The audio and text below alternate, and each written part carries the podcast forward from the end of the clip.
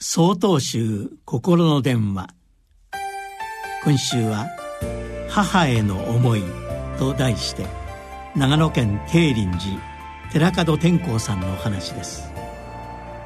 暦の上では梅の花が咲く季節になりました。この時期になると私はあることを思い出します。それは私が修行道場に入った時のことです。私は大学の卒業式を迎える間もなく修行に行くことになりました。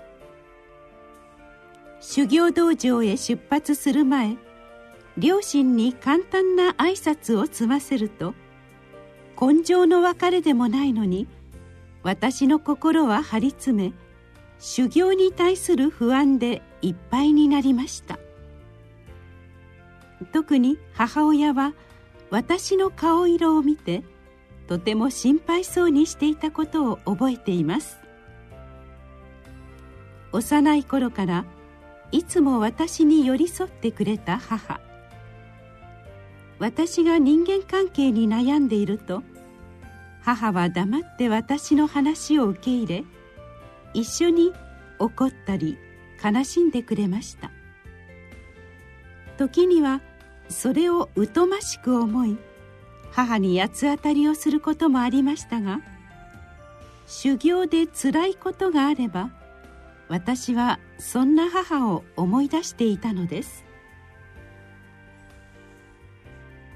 私は修行を終えた後総持寺をお開きになられた計算禅師の書物を読む機会があり次のようなことが書かれた一文を目にしました。たとえ母親が既得であっても母に会うことなく修行道場の規則にのっとり修行を続けなさいと。この書物を読み私の修行時代を改めて思い返してみると母への思いから離れられなかったことに気づかされます。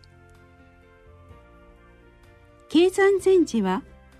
母への思いを一切忘れ修行に臨んでいたわけではありません。禅師は母を誰よりも慕っておりまた母も禅師のことを大切に思っていました。互いに信頼関係を築きつつ僧侶としての道を歩ませてくれた母の恩に報いることは母への思いすら離れ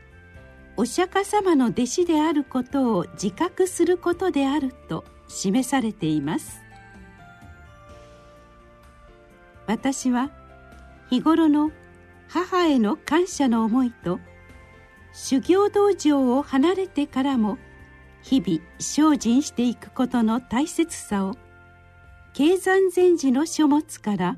学ばさせていただいております。3月15日よりお話が変わります。